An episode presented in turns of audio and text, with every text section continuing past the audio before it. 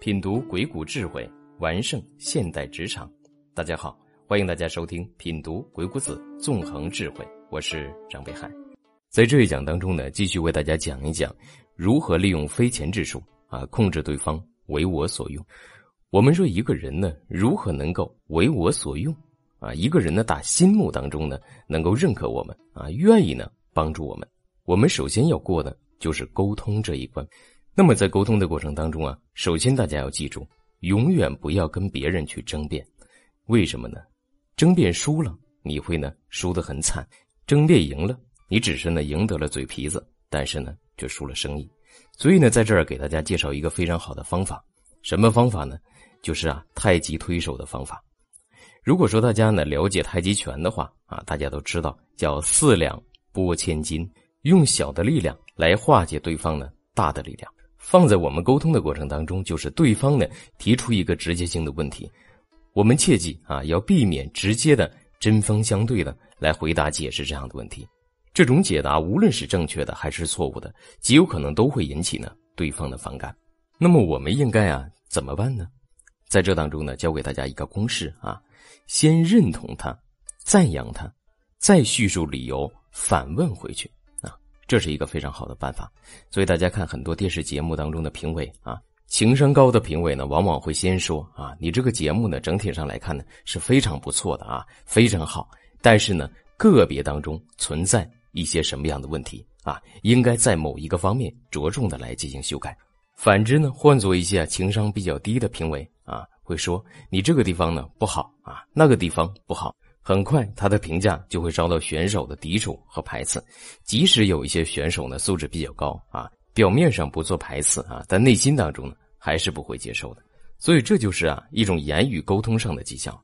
如果大家呢来看一些育儿方面的节目啊，也是在提醒大家啊，先要呢鼓励孩子啊，先要表扬孩子，表扬之后呢，再把问题提出来，哪些地方呢是不足的。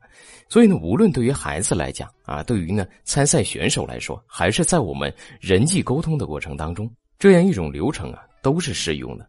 大家也可以举一反三啊，你比如说放在营销当中啊，客户来了拿到这个产品啊，客户说这个产品啊。相对于其他的公司的产品，价格呢比较高啊，你这个价格太贵了，我们需要考虑考虑。那么这个时候大家记得啊，千万不要直接反驳客户啊，千万不要说我的价格并不高啊，你看看谁谁谁谁家的价格比我家的价格还高，其实我的价格不高，大家千万不要这样讲。我们可以先顺着对方的问题啊，接受对方的问题，然后呢再返回到给对方进行解答，这样呢对方的思想就会比较捋顺。啊，比如说我们说啊，您问的这个问题呢是对的啊，我们的价格呢是比同行业的产品价格呢是略高的，啊，这是没错的。但是呢，我们的产品啊，从工艺上，从呢产品质量上，从成本上呢，因为为了保证消费者的利益啊，我们呢都是啊。货真价实的产品，货真价实的材料，所以呢，在这方面啊，由于成本比较高啊，所以呢，我们价格呢稍稍高一些。但是如果说呢，我们做低成本的产品的话，我们的价格呢比其他的行业的价格呢还会呢略低一些。所以你看啊，我们先接受对方的问题，进而呢从某一个角度，我们再把一个答案给对方，那么对方心里面呢自然就会接受这个问题。这种方法呢，在《鬼谷子》一书当中啊，叫伏而应之。我们先与对方的内心相符合啊，先顺着对方的内心，然后呢，再来回馈对方。在《鬼谷子》这本书当中呢，提出了三步治君术，其中第一步呢，就叫做伏而应之啊；第二步呢，叫拥而塞之。什么叫拥而塞之呢？我答应了你之后呢，你就不能够再和别人打交道了，切断你和别人之间的联系。第三呢，叫乱而获之。日本人做生意的时候啊，特别喜欢用这样一个方法啊。若想拿下某个单位的大单啊，他先用一个远远低于成本的价格呢去跟你谈。你想呢，他这么低的价格啊，当然呢，先与他打交道好了。而且呢，他会说啊，如果你要用这个价格跟我做生意的话啊，你必须呢给我独家啊，不能和别人联系，拒绝别人。当我们真的把别人都给拒绝了啊，只有选择他的时候，他才告诉你啊，市场变了。环境变了，所以我们的条件必须要增加，因为你不跟别人打交道了，没办法，只能跟他做，他就呢乱而获之啊，回过头来谋取更大的利润。这就是啊非钱之道当中所提到的三不之君术。当然，我们可以举一反三了啊，无论是用在职场当中啊，用在生意合作当中，用在呢君臣关系当中，其实呢都是适用的啊。那么我们在使用飞钱之术的时候啊，有没有什么特别的要求呢？所以鬼谷子就告诉我们呢，我们如果要想使用飞钱之道啊，首先呢要用对人。所以鬼谷子说啊，凡度权量能，所以征远来近。立事而治事，必先呢察其同意啊。什么叫察其同意呢？就是区别一下啊，我们和对方之间的有什么样的区别啊？是非之道，现内外之词，知有无之术，决安危之计，然后定亲属关系，决定你的策略。这段话是在讲啊，你要想实施非钱之术来控制别人的话，你首先对别人要有所了解啊。你要了解，要能够考察一个人的才干。考察呢，人与人之间的相同的地方和不同的地方啊，或者说我们的目标是什么，对方的目标是什么，我们彼此之间的差别在哪里啊？我们要针对不同的情况来进行呢不同的进言，或者说呢不同的一种游说的方法。非贤制术从某一个层面上也可以理解成呢，它是一种选人用人的一种方法。诸葛亮说啊，治国之道，务在举贤。意思呢，就是啊，你用了哪些贤人啊？你是否善于用贤人？一个人呢，他的领导水平的高低不在于个人能力的高低啊，而在于呢，用了多少能人。就比如说呢，在《三国演义》当中的张绣，在张绣谋臣贾诩的眼中呢，认为张绣此人呢，没什么才能，也没有什么才干啊，而且呢，说啊，能否做出一番大事业呢？贾诩也认为他做不出一番大事业。但是贾诩呢，就是死心塌地的跟着他，即使呢曹操啊给贾诩高官厚禄啊，非常欣赏贾诩，贾诩呢依然啊拒绝了曹操。为什么呢？这当中啊，虽然张绣啊没什么才能，但是呢张绣有个非常大的特点，就是呢对贾诩是言听计从。虽然呢张绣是领导啊，贾诩呢是谋臣。但是呢，张绣自认为啊非常有自知之明，认为自己呢不如贾诩啊，所以说呢，很多的决断的事情都是由贾诩来决断，他反而呢完全听从贾诩的安排，从不反驳啊，怎么安排我就怎么去做。所以呢，一个单位当中的领导是否需要具备很高的才能呢？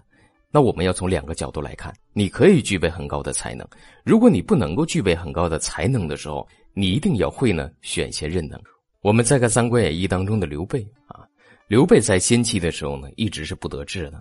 虽然呢，刘备啊重情重义啊，而且非常有德行，关羽和张飞呢能抵万军，但是依然呢不能够得志。原因在哪儿呢？就是因为啊没有合理的选用人才。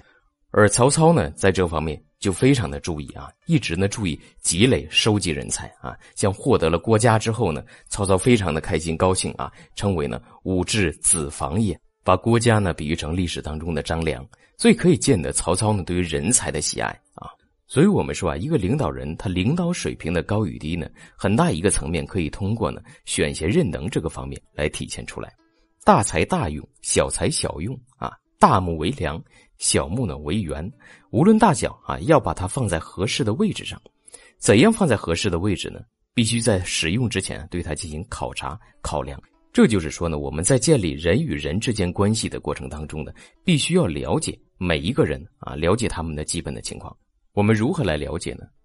比如作为一名领导啊，我们想了解下属当中每一个人的状况，我们如何来了解呢？首先，大家要抓住一点，就是需求啊，要从需求这个角度下手来逐步的试探。比如说呢，像《鬼谷子》当中告诉我们，我们可以用财货呀，我们可以用好的东西，用珠宝，用彩色。去试探他，去引诱他，叫投其所好，看看呢对方喜欢什么。如果对方呢在这方面不喜欢啊，或者说对物质方面不感兴趣，我们再通过其他的方面来引诱对方。因为每一个人呢，他都是有欲望的，有欲望就会有需要啊。那我们在选贤任能的时候，只要满足了他内心当中真正的欲望和需要的时候，他就会呢为我们所用啊。如果对方在某一方面有贪心，那你就可以针对他贪心的这一方面啊，用钱财呀，对吧？用美色啊，用声誉啊，投其所好，抓住对方的内心啊，掌握他。当然，这种方法当中有一个前提啊，就是对方呢，属实在某一些方面是有欲望和贪心的。有些人呢，他没有直接性的贪欲啊，或者说呢，我们通过一些物质性的试探呢，不能成功的话，我们就可以采用第二种方法，就是呢用重类的方法。什么叫重类呢？就是赋予对方任务啊，交给对方任务，让对方呢去行动。当然呢，重类的方法它是有个前提的，我们先要呢从感情角度去感化对方，触动到对方的内心啊。使用重类的方法，这个人一定是有一定才能和品德的。就像呢诸葛亮啊收服姜维，诸葛亮呢先用计啊俘获了姜维，同时呢又把姜维的老母亲在姜维不知情的情况下啊从兵荒马乱的县城当中呢接了出来啊保护了母亲的安全。俘获了姜维之后呢，又将姜维啊带到了母亲的近前啊，通过感情的方式来感化姜维啊，让姜维呢顺从诸葛亮。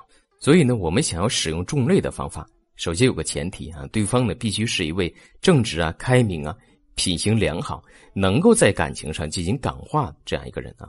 如果一个人太讲利的话啊，他就不容易受到感动。放在我们现实的职场当中，或者呢员工管理当中，道理也是一样的啊。有些人呢，可能觉得啊，在这儿啊，虽然没有赚到多少钱，但是呢，老板呢对我还是不错的啊，能够体现我的职业价值。如果离开老板的话，于心不忍啊。所以呢，很多的人人志士，我们就需要呢用感情去感化他啊。如果对方就是贪心的人的话，那么反而更简单啊，我们就直接利用财物来引诱、利用他就可以了。所以呢，鬼谷子告诉我们啊，良权量能立势，以钩之。所以，一个老板呢，把员工的梦想当做呢他自己的奋斗目标的时候啊，员工呢就会为老板呢去拼命工作。如果发现哪个人身上有明显的弱点，或者生活当中呢陷入了巨大的问题之后，如果呢他是人才啊，你又想呢完全的控制他，那么很简单，帮助他解决问题，从而呢就可以把他留在你的身边啊，很好的控制他。我们一直讲飞钱啊，其实飞钱呢，在鬼谷子的智慧当中呢，是一种非常重要的一种方法和原则啊。飞钱就是肯定对方，投其所好啊，抓住对方的把柄，抓住对方的弱点，让对方呢感到他离不开你啊。遇到问题的时候，只有你能够给他呢开处方加以解决，这样呢就能够真正的来掌控对方。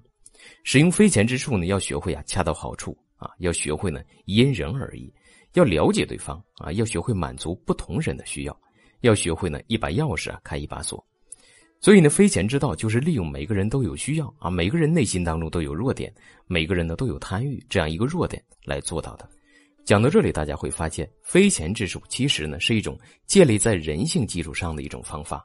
正是因为它特别符合人性，所以呢，飞钱之道啊，在沟通的过程当中，在谋划的过程当中，它的作用是非常巨大的。关于呢，如何来控制对方？如何使对方为我所用？这一讲的内容就为大家分享到这里，欢迎大家继续来收听下一讲。这样的领导适合我一直跟随吗？